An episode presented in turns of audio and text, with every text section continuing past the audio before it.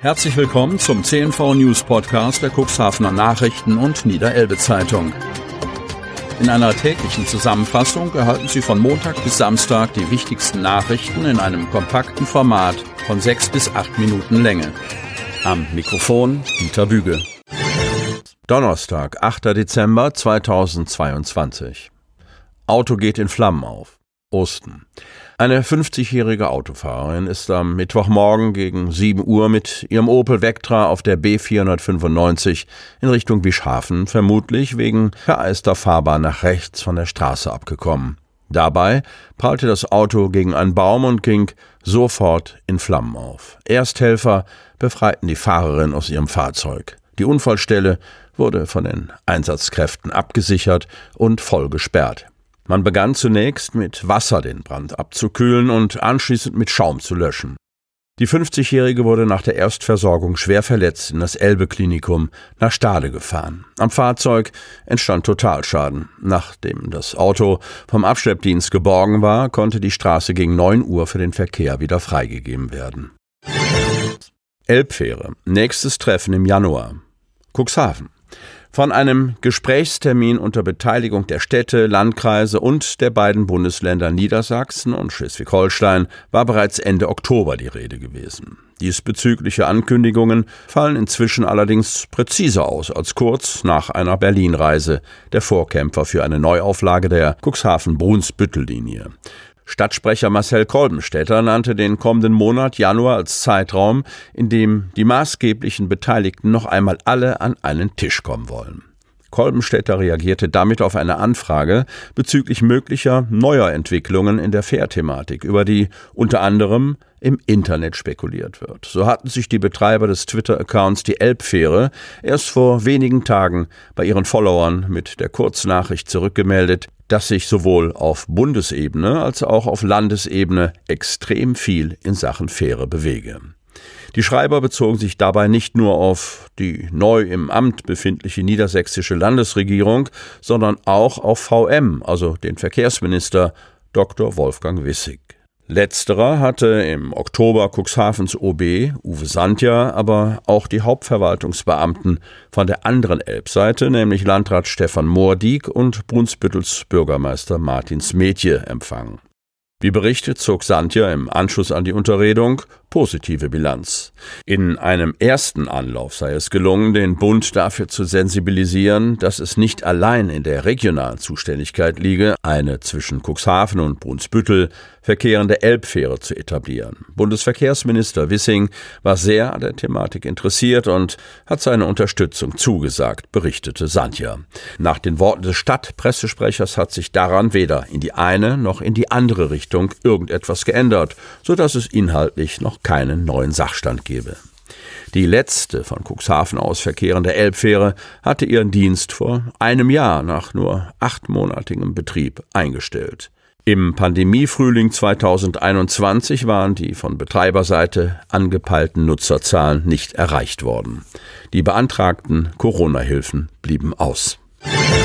Gewerbeaufsicht skizziert den Unfallhergang. Cuxhaven. Der schwere Arbeitsunfall im Lotsenviertel hat seine Spuren hinterlassen. Seit Montagmorgen ruhen die Maschinen.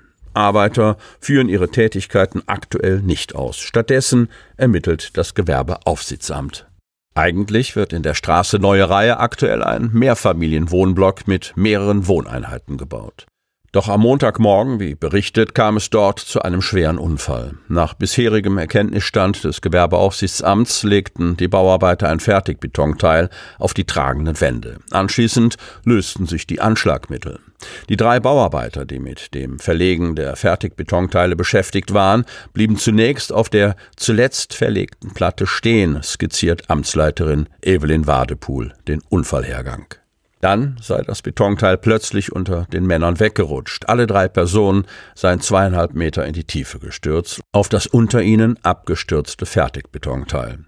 Hat sich eine Stütze unter dem Bauteil gelockert? Bislang geht das Gewerbeaufsichtsamt davon aus, dass sich eine Drehsteife, also eine Stütze, unter dem Betonbauteil gelockert hatte. Allerdings betont Leiterin Wadepool, dass die Ermittlungsarbeiten der Behörden noch nicht abgeschlossen seien. Mit endgültigen Ergebnissen rechnet sie erst in den kommenden Tagen. Nach Informationen des Feuerwehreinsatzleiters Volker Budmann waren die Bauarbeiter am Montagmorgen damit beschäftigt, die Decke vom ersten Stock zum zweiten Obergeschoss zu legen. Dabei geschah das Unglück. Budmanns Angaben zufolge wurden zwei Männer schwer verletzt. Die Feuerwehr übernahm die Erstversorgung, holte die Arbeiter nacheinander mit einer Drehleiter aus dem Rohbau und übergab sie an den Rettungsdienst. Die Männer wurden ins Krankenhaus gebracht. Wie es aktuell gesundheitlich um die Verletzten steht, kann und will Gewerbeaufsichtsamtsleiterin Wadepool nicht sagen. Auch zu deren Alter gibt es keine Informationen.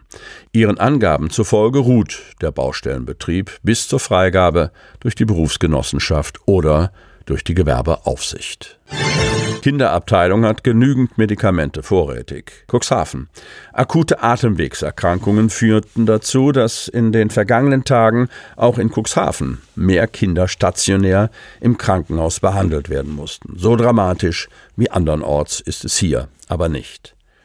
Aus ganz Deutschland gingen in den vergangenen Tagen Meldungen über eine dramatische Unterversorgung auf Kinderstationen ein. Standorte mussten sich abmelden, Stationen schließen oder den Betrieb einschränken. Gleichzeitig war nicht mehr genügend Personal da, um die kranken Kinder zu versorgen, was Bundesgesundheitsminister Karl Lauterbach zu der Empfehlung brachte, das Personal auf Kinderstationen durch Fachkräfte anderer Abteilungen aufzustocken.